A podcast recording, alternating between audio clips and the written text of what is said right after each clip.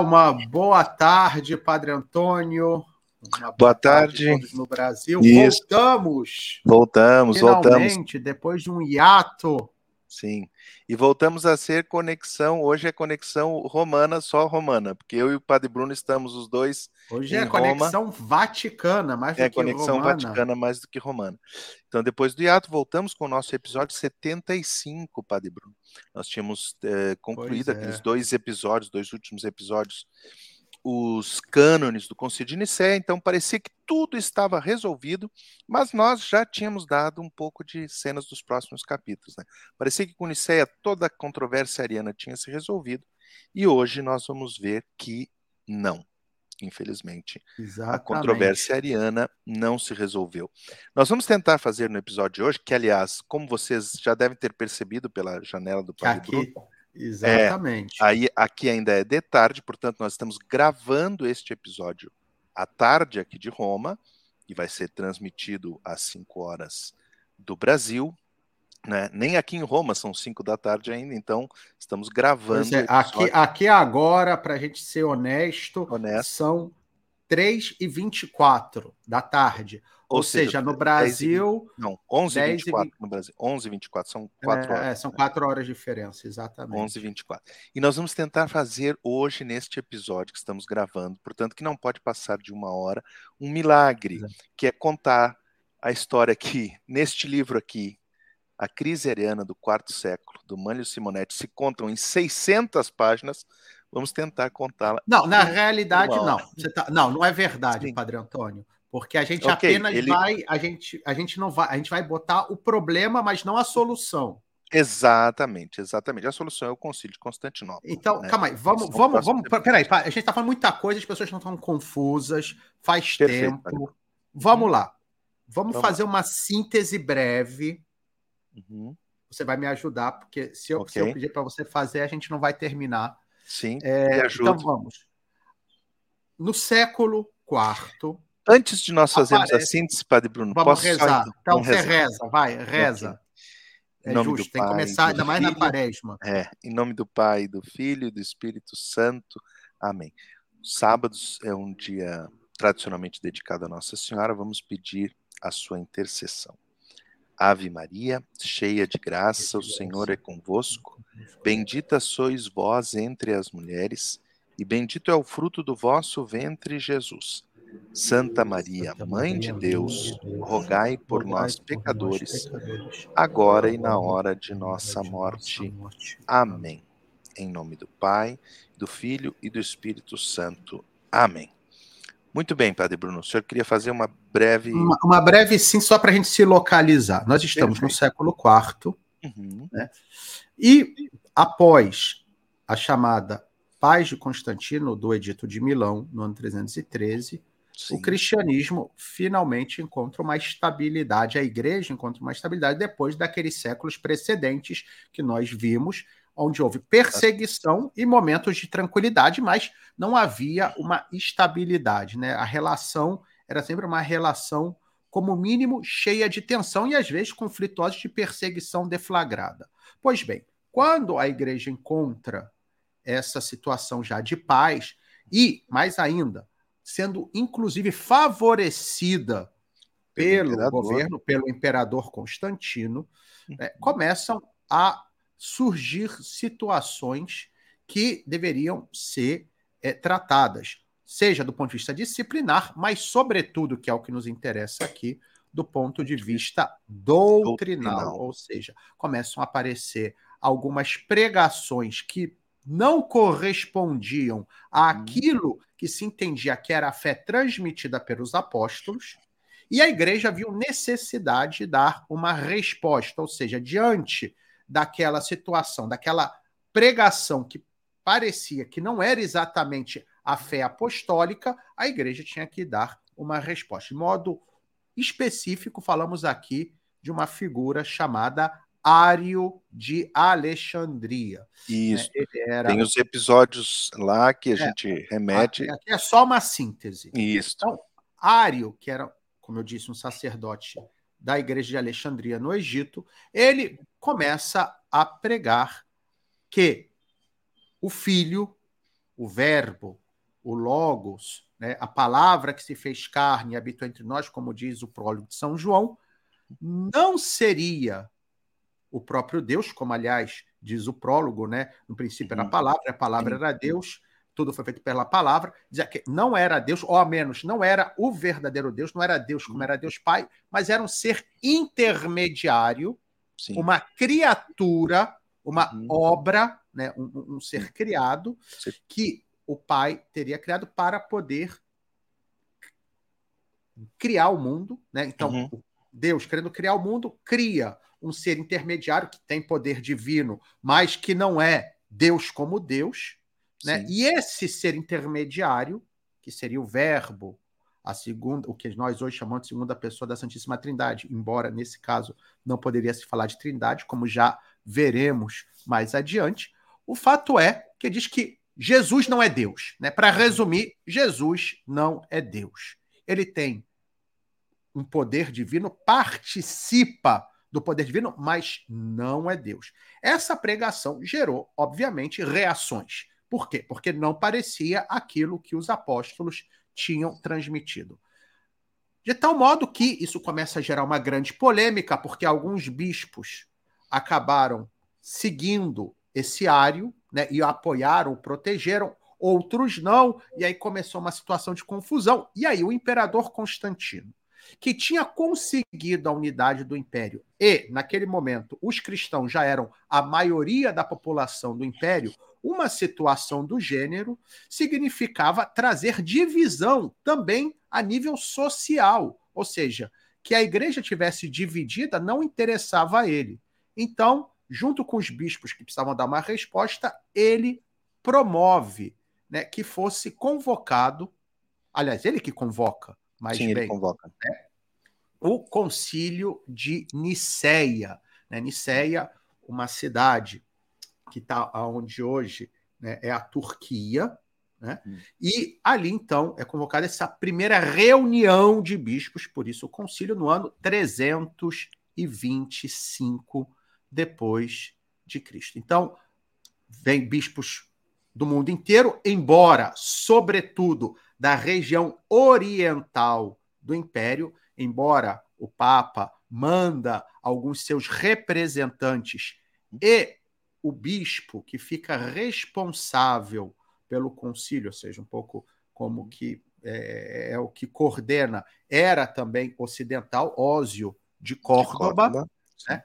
e então dizer, esse concílio vai tratar tanto da questão doutrinal, ou seja, se Jesus é Deus ou não é Deus, segundo as o que, que as escrituras ensinam, o que os apóstolos transmitiram, afinal de contas, porque a ideia não era inventar uma doutrina nova, mas realmente confirmar aquilo que a igreja recebera desde o início. E depois vai ter também alguns aspectos disciplinares, ou seja, sobre como o clero estava organizado, com Isso, os, os cânones que nós vimos nos dois últimos episódios. Nos episódios.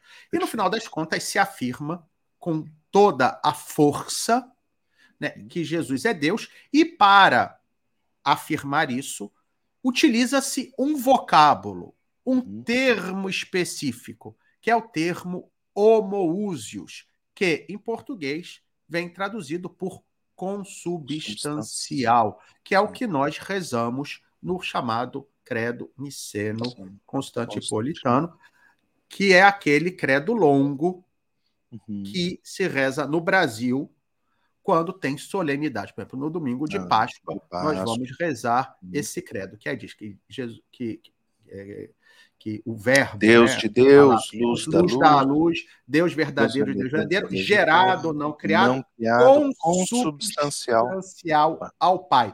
Por ele todas as coisas foram feitas e por nós homens, para a nossa salvação, desceu do céu. Enfim, essa é a palavra consubstancial, né? Uhum. Homoousios, homo significa da mesma, igual usios, substância. Homoúsios da mesma substância, consubstancial. Pois bem, parecia concluído o concílio de Nicéia, tudo resolvido, a fé foi definida, o imperador chancelou aquilo que tinha sido afirmado, o Papa acolheu também e confirmou né, as declarações do concílio, o problema foi resolvido. Uhum. Mas Não foi bem assim. Não foi Agora, bem. Padre Antônio, 10 minutos, bem. hein? Okay. 10 minutos. Perfeito, 10 minutos, ok. Perfeito. Então. Se tivesse sido você, a gente já está em 45. Aí, tá, 45. Tá bom. Terminado o concílio de Nicéia, como bem nos lembrou o padre Bruno, e como nós podemos ver mais aprofundadamente nos episódios anteriores, uh, o que acontece? O, o, grande conselheiro do imperador Constantino durante o concílio, o padre Bruno recordou, foi Ósio de Córdoba. Ósio, então, volta para Córdoba, volta para o Ocidente, deixa a corte do imperador em Constantinopla e há uma mudança, há uma mudança uh, na postura de Constantino. Constantino, durante o concílio, seguiu os conselhos de Ósio, aceitou então as decisões do concílio, mandou Ário e alguns bispos que não haviam aceitado as decisões do concílio para o exílio, mas há uma mudança de postura de uhum. Constantino. Uhum. Provavelmente, talvez influenciado, dizem né? Tem aquela teoria dos, dos franceses, né? Quer dizer, diz que tem que chercher les femmes, né? Buscar uhum. a mulher. Então, provavelmente influenciado por algumas mulheres da corte, um, eh, buscando também uma tendência a uma certa moderação, a não. Né? Uh, primeiro, a primeira atitude de Constantino, alguns anos depois, no ano 327, dois anos depois, é ordenar a volta do exílio de Eusébio de Nicomédia, que era um bispo muito de tendência ariana, e Teognide de Nicéia, o bispo de Nicéia, que também tinha sido enviado para o exílio. E no ano seguinte, 328, o próprio Ário volta do exílio. Né? E ali, então, começa, uh, o imperador começa a tentar uh, compaginar essas duas tendências, né? Então, ah, continuam as controvérsias, sobretudo as controvérsias surgem a partir desta palavra que o Padre Bruno nos falou, aí o homoousion to patri, consubstancial uhum. ao Pai, que muitos dizem essa palavra é uma palavra que não está nas escrituras, que não pode ser usada, então re, o arianismo que parecia acabado ressurge, não é? E há um conflito entre do, dois personagens importantes logo nesse início, que é Eustácio, patriarca de Antioquia, e Eusébio de Cesareia, o nosso, como diz o padre Bruno, meu colega de bar, né, o nosso uhum. historiador da igreja. Eusébio de Cesareia também de tendência oh é o termo que a gente está falando aqui.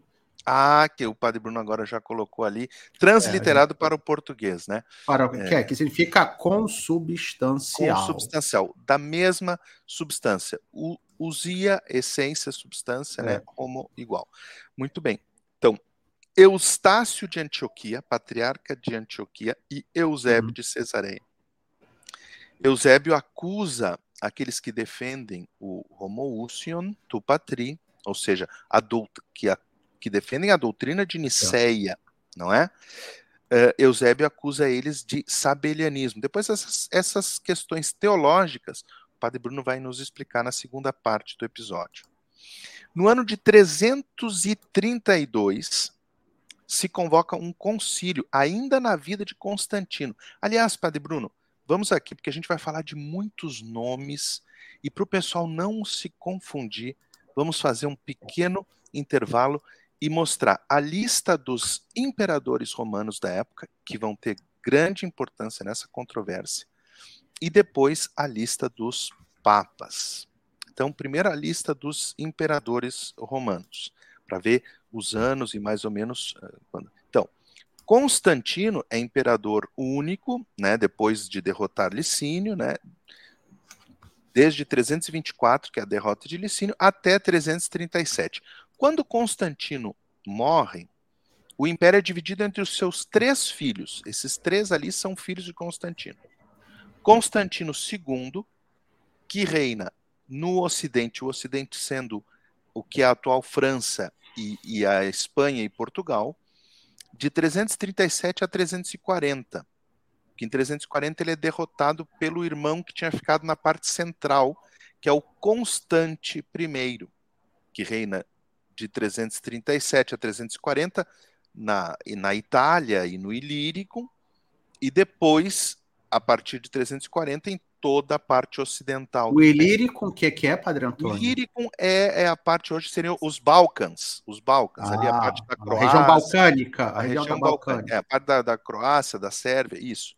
Exatamente. Que faz fronteira com a Itália e Isso. vai seguindo em direção ao Oriente. Ao Oriente. É. Essa... A parte oriental, centro-oriental da, Isso. Da, da Europa.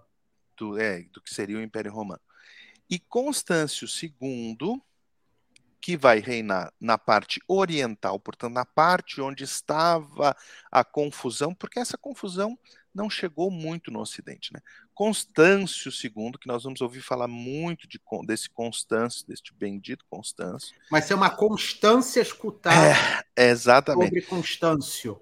Que reina no Oriente de 337 a 350, e em 350, quando morre Constante I, que era o imperador do Ocidente, ele passa a reinar então em todo o Império até o ano de 361. Então, calma aí, v vamos recapitular aqui, uhum. Antônio. Morre Constantino, o Império é dividido em três partes. Dos em, em, três filhos de Constantino. Então, eles dividem, fazem o bolo, cortam o bolo uhum. em três partes. Três a partes. parte mais ocidental, ou seja, França, e Península Ibérica e Constantino II. Constantino França, II. Península Depois, Ibérica e Centro, centro da, da Europa, ou seja, Itália, Itália depois onde hoje é a Croácia, a Sérvia, até a região balcânica, Constante I.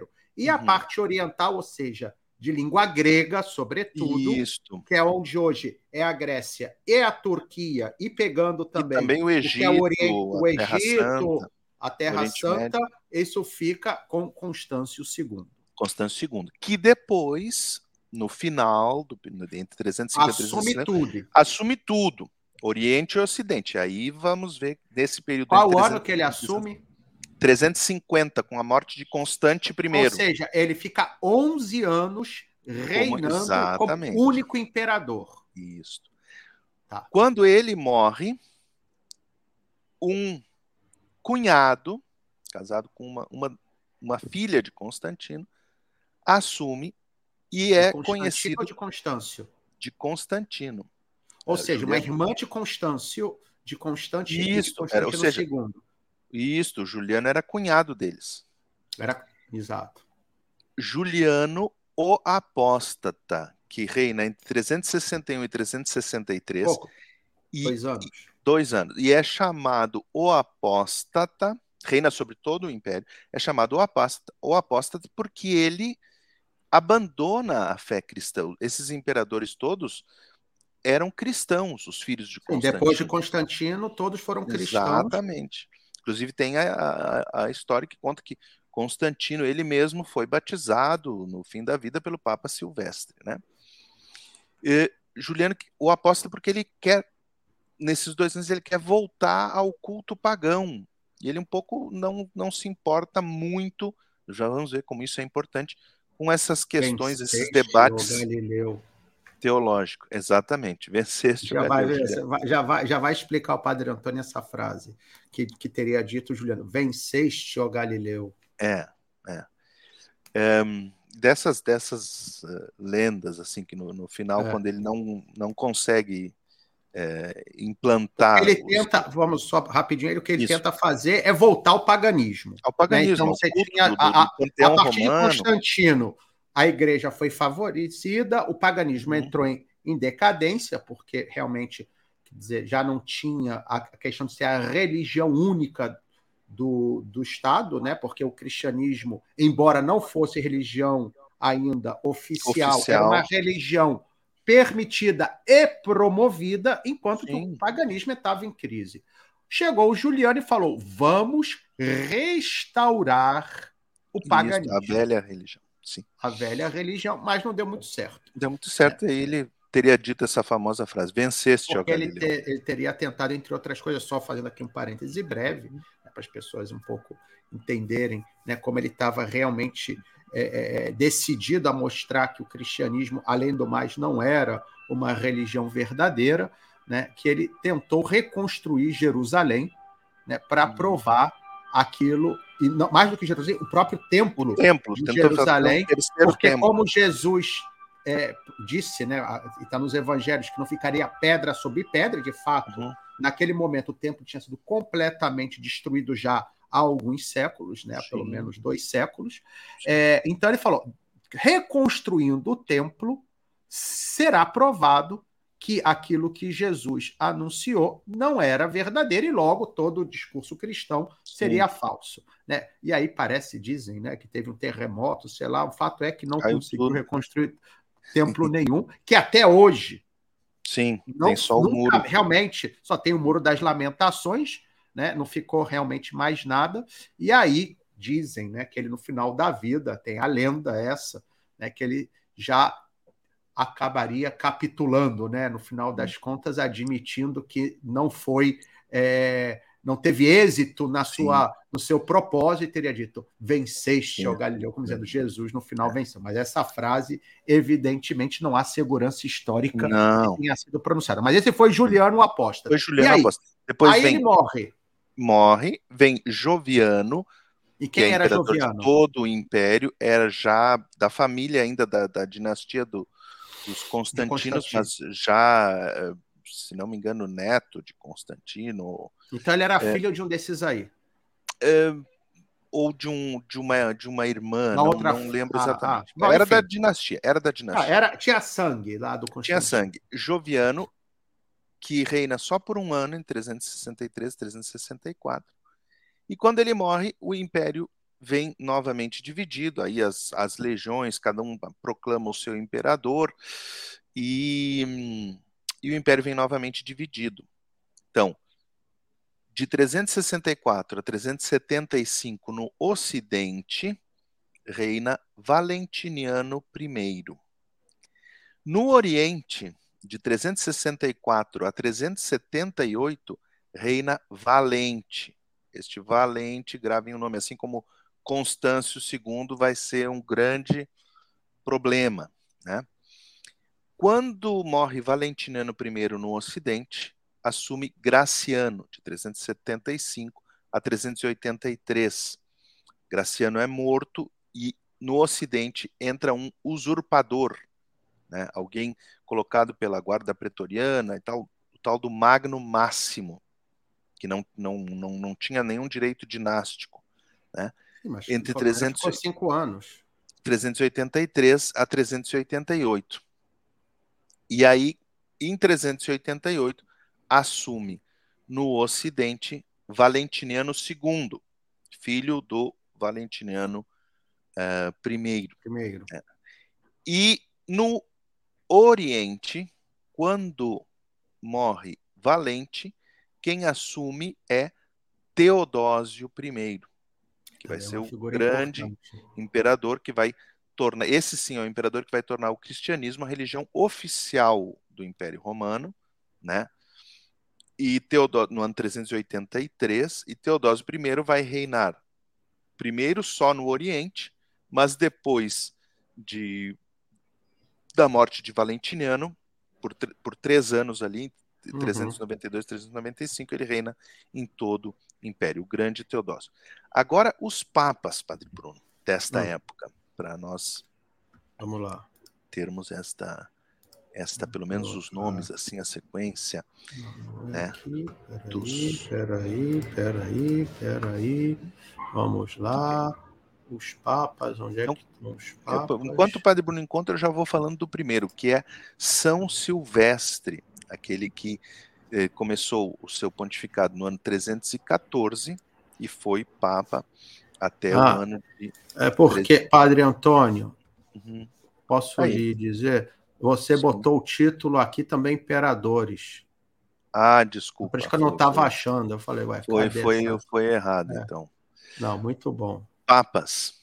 São Silvestre I, que é do ano 314. Que é da corrida de São Silvestre, né? É da corrida de São Silvestre. 31, do dia 31, 31 de, dezembro. de dezembro. Pois que é, é esse Papa. aí, viu? É ele mesmo, do ano 314 até o dia 31 de dezembro de 335, que é quando ele morre e é o dia da festa dele.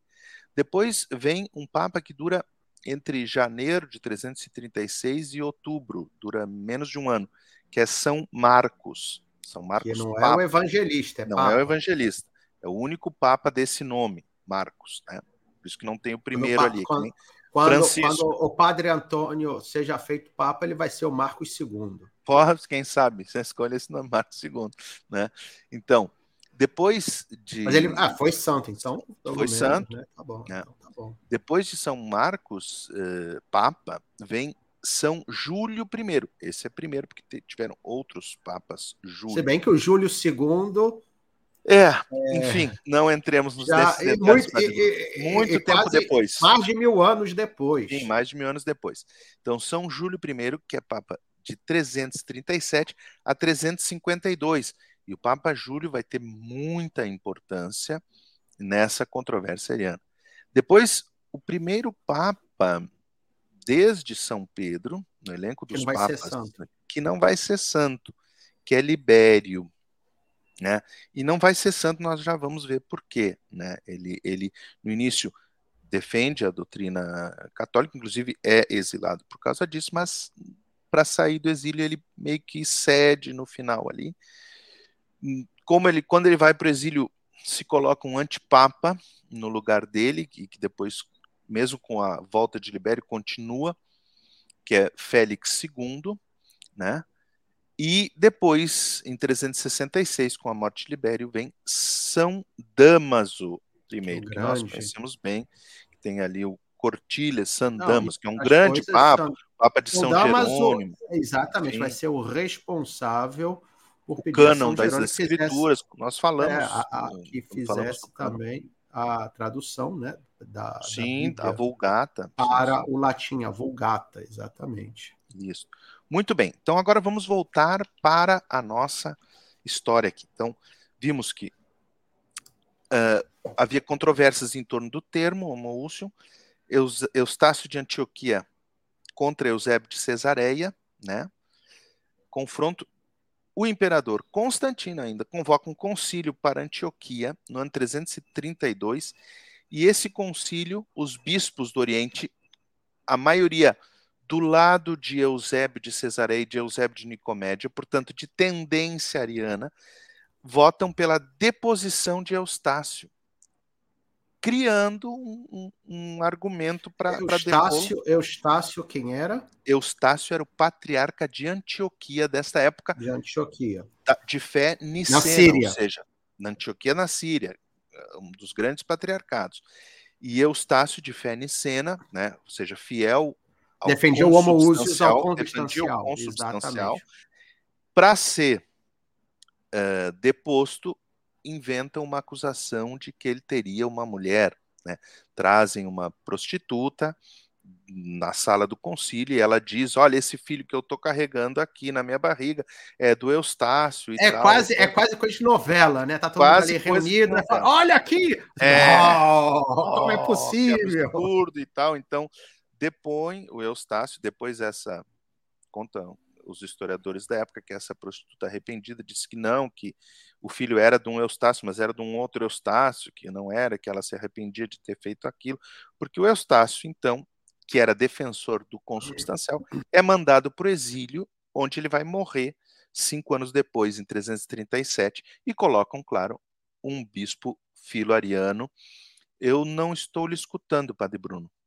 É, deu, deu. O senhor mexeu no fone e deu algum problema com o seu Não, som. escuta. Agora sim, agora voltou. Ah, então, o que que é filo ariano? padre? É, era, é, sabe, amigo do arianismo. Filo é. mas, que não, mas que não assume o arianismo. não assume o Ou arianismo. seja, ele não é ariano, mas é próximo aos arianos. É amigo dos arianos. Amigo dos é arianos. amigo, né? Exatamente. Filia, que é amizade, exatamente.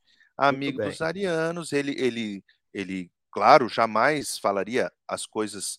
Porque nós vamos ver que vai ter muito disso. Gente que jamais falaria o que Ário falou, que Jesus era um, um deuterosteos, um Deus de segunda categoria. o que- Mas gente que, mesmo dizendo que Jesus é Deus, não aceita a palavra, o termo consubstancial. De fato, você tem esse historiador Sócrates, Uhum. né, da, historiador da igreja, exatamente. E ele vai comparar a situação após o concílio de Nicéia Uhum. a uma batalha noturna, sem Sim. luzes. Exato. Ou seja, que ninguém sabe o que está por diante, ninguém vê nada, um ataca o outro sem saber se é amigo, se é inimigo, porque a coisa era muito confusa. Quer dizer, alguns eram taxados de hereges, mas talvez não o fossem nem formalmente, nem uhum. materialmente. Outros eram materialmente, mas não, não formalmente. formalmente. Outros o eram tanto formalmente como materialmente. O que, que eu quero dizer com formalmente? Ou seja, que sabiam que não estavam de acordo com aquilo uhum. e, de fato, negavam, ou seja, não aceitavam consubstancial porque entendiam perfeitamente o que queria dizer o substancial e afirmavam o contrário. Outros que, apesar de ter dificuldade com o termo consubstancial, no fundo aceitavam perfeitamente que Jesus fosse Deus, mas tinham um problema com o termo, que a gente já vai ver uhum. por quê. Claro, claro que não estava na Bíblia, enfim, uma série de coisas. E outros que não entendiam bem a, o que estava acontecendo e tentavam. Não entendiam nem qual era o problema. E aí propunham uma coisa intermediária que não era aceito nem por um nem por é, outro. É. Então era assim uma coisa difícil. Era uma o, coisa São muito, Basílio muito Magno difícil. vai comparar uhum. também a uma batalha naval. Ou Sim. seja, que vai, você não sabe que também que é, como, é, é mais ou menos a mesma imagem de Sócrates. Ou seja, uma coisa confusa, que você não sabe Sim. de onde é que vem o ataque, você não sabe se é amigo, se é inimigo, enfim. Essa uhum. era a uhum. situação né, Ex depois exatamente. do concílio de Nicéia. Então, concílio de Antioquia 332 depõe o que é um concílio. desculpa, desculpa. Não é concílio ecumênico. Não é ecumênico, nós vamos, é concílio Nós vamos falar de muitos. Olha, concílio ecumênico tem Nicéia 325, Constantinopla 381. Entre esses, tem vários concílios locais, alguns até com pretensão de serem, de serem ecumênicos. ecumênicos, mas nenhum é ecumênico. Então, sempre que nós falamos agora concílio, até chegar em Constantinopla, primeiro, né, não vai ser ecumênico. Né? Então, uh, houve a deposição do Eustácio e se colocou Eustácio de Antioquia. De Antioquia. Você botou o bispo Filo Ariano. Filo Ariano, isso. Depois se convoca um outro concílio, não contentes os filoarianos ou aqueles os bispos que não aceitavam o termo consubstancial, não contentes com a deposição de Eustácio, vão atacar um outro personagem que era um dos grandes defensores. Nós vamos ver ele. Depois vamos ter um episódio só sobre ele, que é E já Atanásio. falamos sobre já ele. Já falamos dele. Atanásio de Alexandria, que era no concílio de Nicéia, ele era diácono ainda, ele acompanhou o seu bispo Alexandre de Alexandria. Então, e ele, como sucessor de Alexandre, manteve-se sempre fiel ao que tinha sido decidido em Nicéia. Bom, então esses filo-arianos vão contra o Atanásio. Então se convoca um concílio para a cidade de Tiro, na, na Fenícia, no atual Líbano. Que, é, que aparece né? na Bíblia, né? Tiro e Sidônia. Sim, sim. É, um, é, uma, é uma cidade que aparece cidade na, na, Bíblia, sim. no Antigo Testamento. No ano de 335, ou seja, três anos depois da deposição de Eustácio. E esse concílio condena Atanásio por uma série de coisas. Atanásio, que vai ao concílio, ele foge para Constantinopla e ele vai buscar uma audiência com o imperador, que ainda é Constantino o Grande, né? Uh, dizendo: olha o que, o que aqueles bispos reunidos fizeram contra mim, essas acusações são injustas. O concílio de Tiro tinha sido convocado por Constantino e estava sob a presidência de Eusébio de Cesareia. E esse concílio condena, amigo. meu amigo, esse concílio condena Atanásio. Atanásio vai, o imperador o recebe, inocenta ele de todas as outras acusações que ele estaria de herege, de coisa, menos de uma. E aí entra, Padre Bruno, num elemento que nós vamos ver, porque não é só a teologia, é a, é política, a política, também. Tem um, Já... tem um grande Olha, componente quando... político. Por quê? Porque Constantino tinha colocado os bispos tinha dado autoridade aos bispos, uma, uma certa autoridade não só religiosa, mas civil nos lugares onde eles estavam. Então, qual é a acusação que Constantino não inocenta Atanásio? é de que ele teria ameaçado de não enviar os grãos do Egito, ou seja, da província eclesiástica que ele era o arcebispo, de não eh, da, dos quais o grão do Egito, o Egito era o, um dos celeiros do Império Romano. Exato. Então, de não enviar os grãos para Constantinopla. E aí Constantino não o absolve dessa acusação e o envia para o exílio no Ocidente, na cidade de Augusta Treverorum, ou Treveris Augusta, atual Trier, na Alemanha. Em, em, português, a cidade ainda tem esse nome, Treveris, né? Uhum. E ele vai para o Ocidente, então fica no exílio em Treveris, isto no ano 335. Dois anos depois, morre Constantino o Grande. E o império é dividido nos seus três filhos, como nós vimos. Quem Padre fica. Antônio, qual, como é que estava a situação do Ário nesse momento? O Ário, nesse momento, se não me engano, já tinha até falecido em 337. Mas ele voltou, ele... sim, então. voltou, foi reabilitado, estava numa, numa boa. Como não tivesse acontecido Como nada, se não né? tivesse acontecido nada. Ele morre, é, vamos dizer assim, não morre no exílio, não morreu, né? Já tinha voltado. É, quando Atanásio é enviado para o exílio, é claro, o imperador coloca em Alexandria um bispo também da sua provavelmente indicado por, esse, por essa gente filariana, Eusébio de Cesareia, Eusébio de Nicomédia. E em 337 morre o imperador Constantino. Constantino II, que é aquele filho que fica com a parte ocidental, ou seja, o ou extremo seja, Península Ibérica, Península Ibérica, que era, o, que era o primogênito de Constantino, era o mais velho, uhum. mas que vai ser o primeiro a ser derrotado. Constantino II libera, porque Tréveres Augusto estava no seu território, libera Atanásio do seu exílio e manda uma carta à igreja de Alexandria para que receba Atanásio de volta. Né? Uhum. Nesse meio tempo, da, da morte de Constantino, Constâncio no, no Constâncio II, Constâncio II, a gente chama de Constâncio II porque o pai de Constantino Grande também se chamou, ou seja, o avô deste Constâncio também se chamava Constâncio.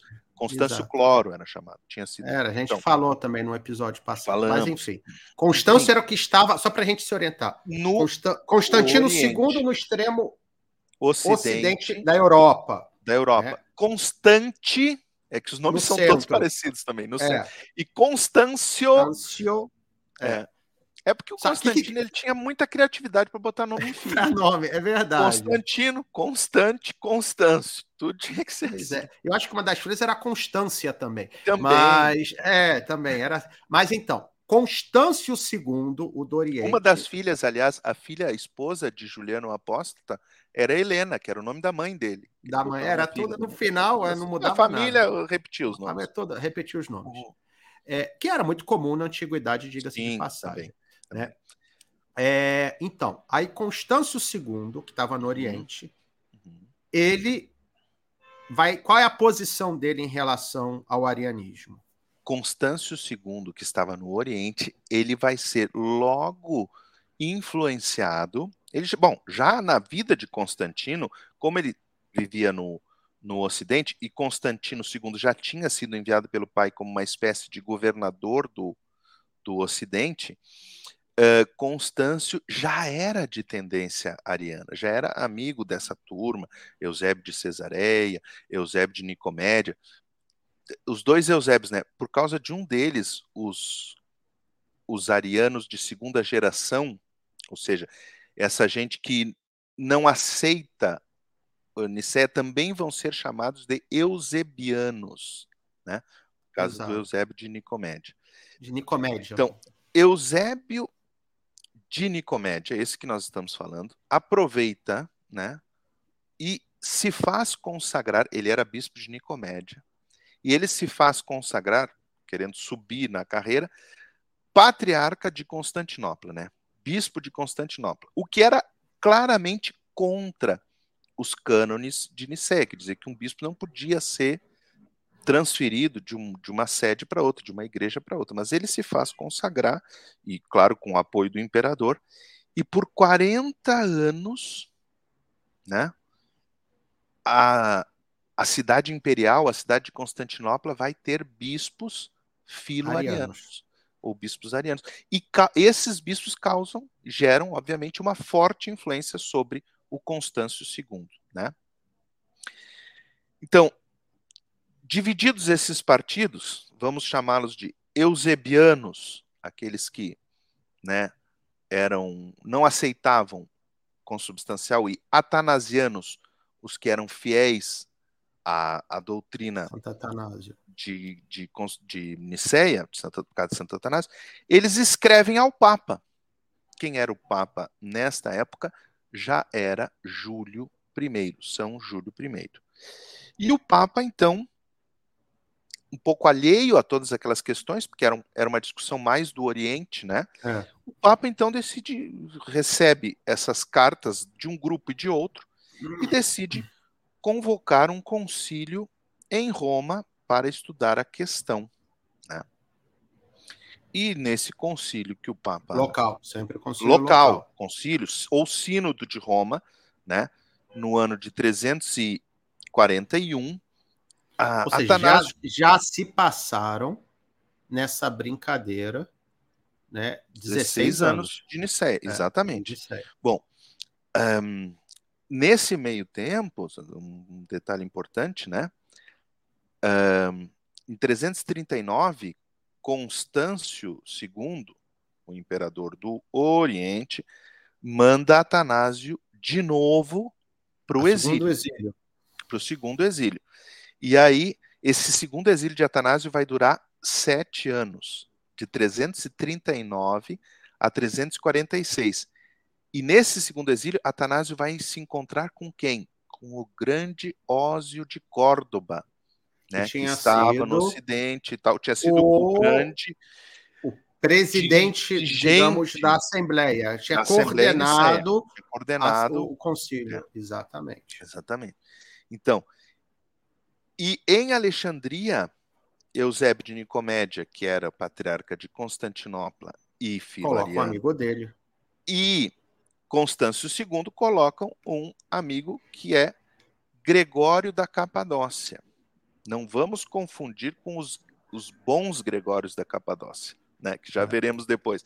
Esse Gregório. É era um nome muito comum. Gregório é um nome muito comum na Capadócia. Uhum.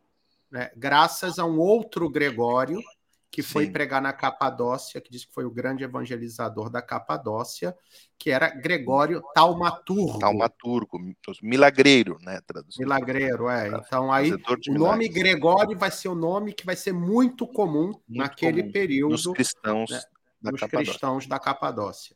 Então colocam esse bispo lá em Alexandria no lugar de Atanásio. O Concílio de Roma em 341 inocenta Atanásio, convocado pelo convocado Papa pelo Papa Júlio I, que tinha uhum. recebido cartas de um de um partido. Do lado e queria saber o que estava acontecendo, né? Calma aí, o que está acontecendo aqui? Vamos ver. Estuda a questão e inocenta Atanásio, Atanásio. e manda, o Papa Júlio II manda uma carta à igreja de Alexandria, ou seja, a igreja do Egito, dizendo não, Atanásio é o bispo legítimo, apesar de estar no exílio, é o bispo legítimo e ele tem a razão.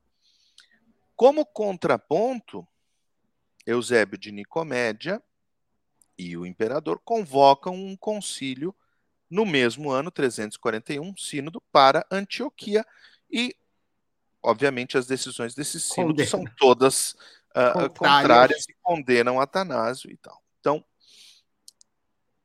Júlio I convoca um novo concílio, chamando bispos do Oriente, então. Já que esse aqui parece que eles estão nos criticando, que foram só bispos uh, latinos. latinos, convocou um concílio para a cidade de Sárdica, que ficava ali onde a atual Bulgária, Romênia, ou seja, mais ou menos na fronteira do, Sim, dos, da parte ocidental e oriental, para o ano de 343.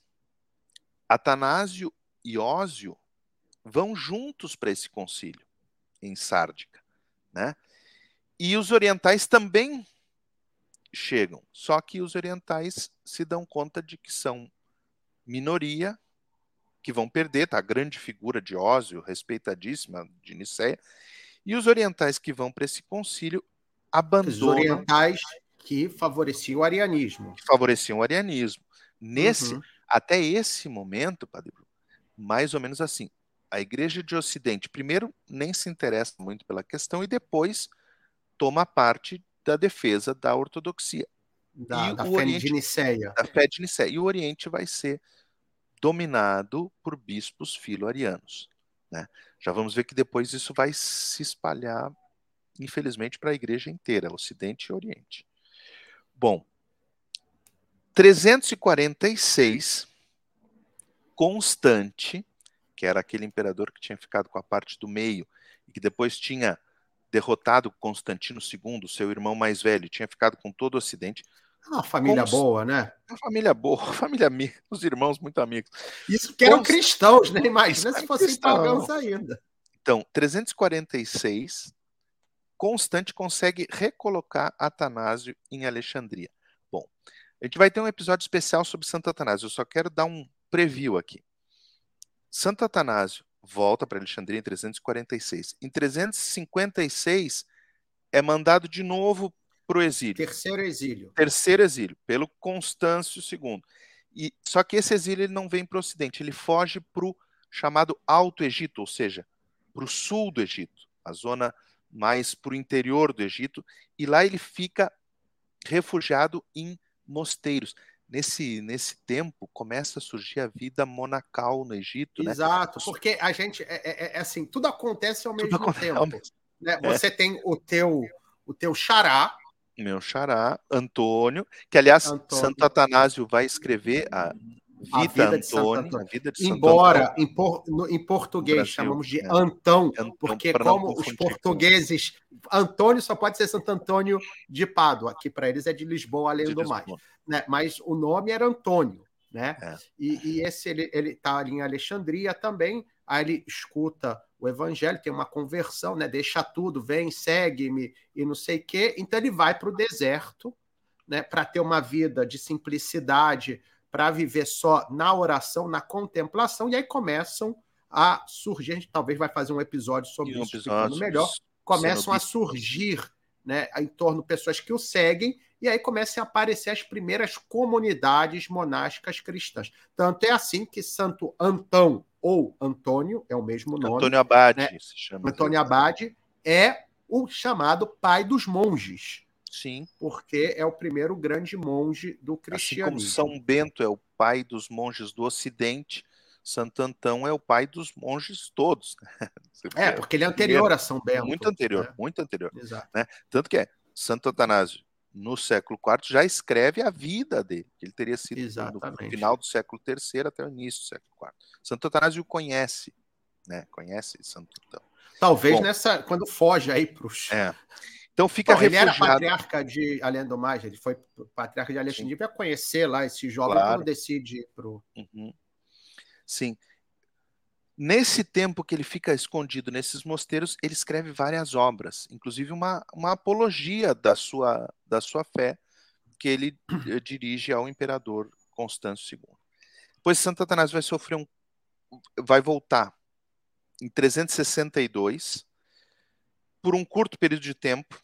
Bom, nesse meio tempo, no terceiro exílio de Atanásio, colocam um patriarca ariano, obviamente, que é Jorge de Laodiceia, que dizem que era odiado pelo povo de Alexandria, ninguém o suportava e tal, depois vão expulsar assim de, de má maneira.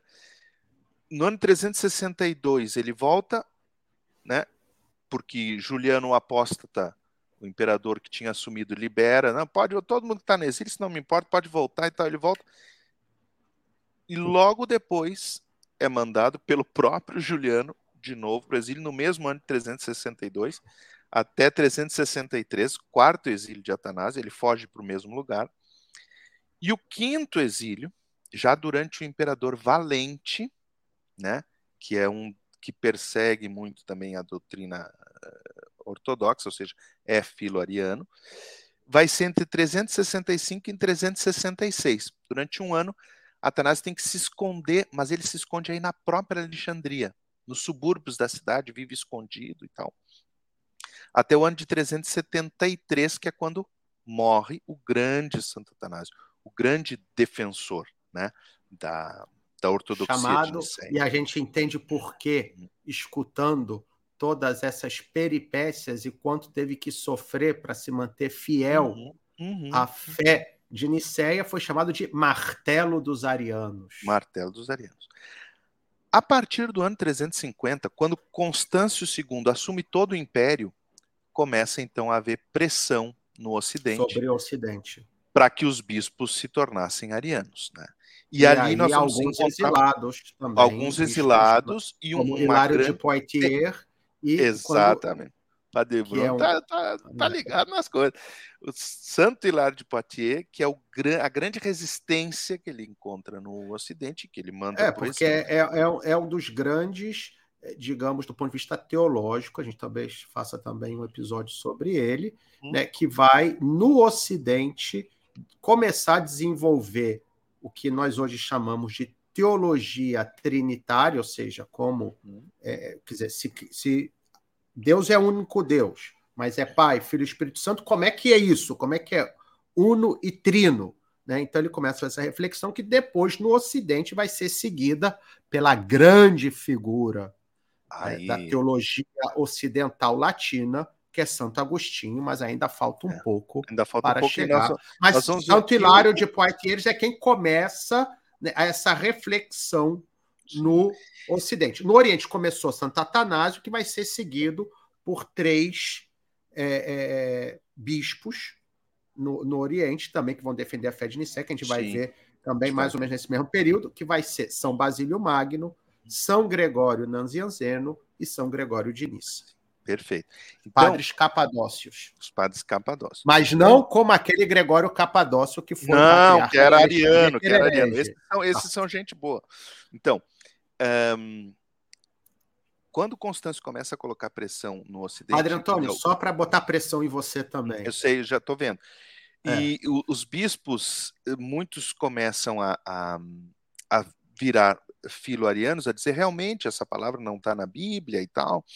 Então, eh, se convocam dois concílios ao mesmo tempo, um do bispos do Ocidente, outro de bispos do Oriente. O concílio dos bispos do Ocidente se reúne em Rímini, e o concílio dos bispos do Oriente se reúne em Seleucia, no sul da Turquia, né? Uhum. Seleucia de Isáuria. No ano de 359, né?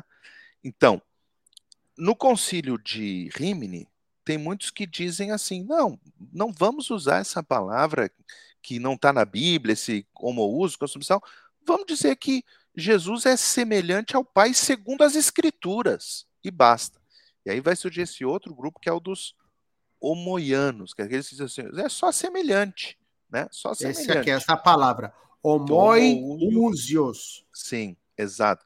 Esse, esses são os homoiusianos, que, que, são aqueles. Ah, não, não, é essa aqui. Homoios. Homoios, é. desculpa, tem razão. Homoios. São, eu acho que não falam nem de substância. Isso, Exatamente. não fala Esses nada, não, querem, não. Então, olha não só, tá não está na Bíblia, vamos falar que ele é semelhante. Ou seja... Ele é semelhante segundo as Escrituras. Né? Exatamente. E aí, mas a maioria dos bispos que estavam em Rímini diz: não, vamos ficar com a fórmula de Niceia.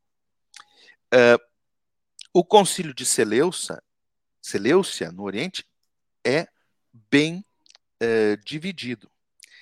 E aí se resolve convocar um novo concílio para re resolver seja, é as diferenças. Mental, é, uma confusão. é uma batalha, é uma batalha de noite que ninguém uma sabe. É, entendeu? Você tá vendo o tiro tudo que é lado, você não sabe. É uma confusão é. mental. Que se reúne em Constantinopla, mas não é o Concílio Ecumênico de Constantinopla, se reúne no ano de 360. Nesse Concílio de Constantinopla, por exemplo, vai estar presente a figura de Ulfila, que era um bispo ariano dos godos, que evangelizava os godos, e por isso depois quando entram, parecia que então Constantinopla tinha resolvido tudo, quando entram o, os povos, né? Bárbaros. Os os povos bárbaros, ou os povos germânicos Todos, entram no Império é. Romano, aí parece que, ué, mas voltou, apareceu gente ariana de novo, por causa da pregação desse, desse bispo aí, que estava nesse concílio. Isso é mais para frente. Vamos, é mais para é frente. Um. Tá. São Jerônimo, quando fala desses concílios de Rímini e Seleucia, desse, desse período 359, 360, que daí chega com peso o arianismo no Ocidente, ele diz assim: o mundo foi dormir católico e quando se acordou, descobriu, se despertou ariano, descobriu que era Aqui, ariano. Você tem a frase exata dele aí?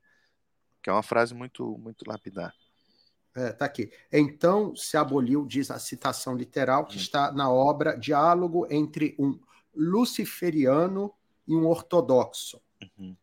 né, que diz assim: então se aboliu a palavra substância e se proclamou, ou seja, ousia, né? Sim, é. Se aboliu, não queria mais usar a palavra não, ousia. Não. E se proclamou por todas as partes a condenação da fé nicena. Uhum. Gemeu o orbe, admirado em ver-se ariano. Exatamente. Gemeu o orbe, admirado em ver-se, ou seja, despertou. Ué, ou agora... seja, como assim? Agora eu sou ariano? Quer dizer, o mundo é. inteiro virou ariano. O mundo inteiro, segundo esses concílios que não são ecumênicos, né?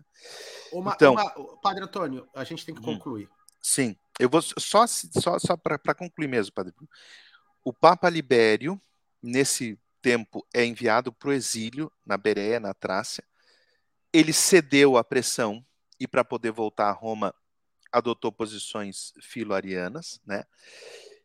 E a gente vai ter que ver isso bem depois, porque Vamos ter como que é que fica a promessa de que as portas do inferno isso, não prevalecerão não e que a fé de Roma, do bispo é. de Roma, sempre se manteve, porque alguns dizem, é. olha, não se diz sempre que o Papa se manteve fiel, como é que é isso? É. A gente vai ter que não, ver isso melhor. É, vamos, vamos, Mas não vamos, hoje, que não dá não tempo. Hoje, não hoje, não hoje, que não dá tempo. Isso é já para os próximos capítulos. Surgem as figuras, uma figura muito providencial, que é a figura de Ambrósio de Milão, que não era nem batizado, era catecúmeno, era o governador civil, e quando assume aquela diocese importante, onde estava a parte do governo do, do, do Ocidente, ele diz: não, eu sou bispo da Igreja Católica, a fé católica é a fé de Nicéia.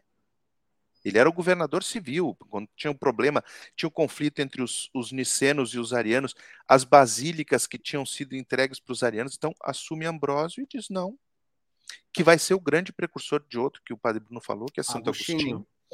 E Agostinho no... vai se converter escutando Ouvindo as pregações de Ambrósio. E no Oriente, os três capadócios, que criam a fórmula, né? Mia usia três hipóstases, ou seja, voltam uma substância, substância e usia, exatamente. Então, e, e, falam da Trindade para poder entender aquele homoúcios, aquele consubstancial, fala assim: Deus é uma usia e três pessoas, três hipóstases. a gente vai ver né? isso melhor no próximo Vamos episódio. Ver isso melhor. E aí chegamos no ano 381, já com o arianismo caído em desgraça, Concílio de Constantinopla, e aí o credo niceno-constantinopolitano. Bom, vamos agora. A gente vai, no próximo episódio, vai continuar. Só agradecer aqui a todos que estão nos acompanhando. Falar também que hoje é aniversário do meu pai, então mandar um abraço para o meu pai, que sempre ah, um abraço para seu cara. A, a, a, a, Católica. Nós vamos celebrar a missa e o Padre Antônio daqui a pouco, às seis horas da tarde. Vamos estar rezando por ele também. também. Também hoje é aniversário da Andréa Nolasco, que é mãe da Joana. Então, também aqui um abraço para a Joana e para a mãe dela. É, o professor Placimário hoje não pôde estar, não né? Porque também foi aniversário essa semana do filho dele, do Rafael, né, que fez cinco aninhos. Então, também um abraço né, para o Rafael, para o professor Placimário. Esperemos que na semana que vem ele esteja conosco. E a todos, então, dou a benção a final benção. e acaba. O Senhor esteja convosco, ele, ele está, no, está meio, no meio de nós. De nós. A benção de Deus, Pai, Filho, Espírito Santo. Amém. Amém.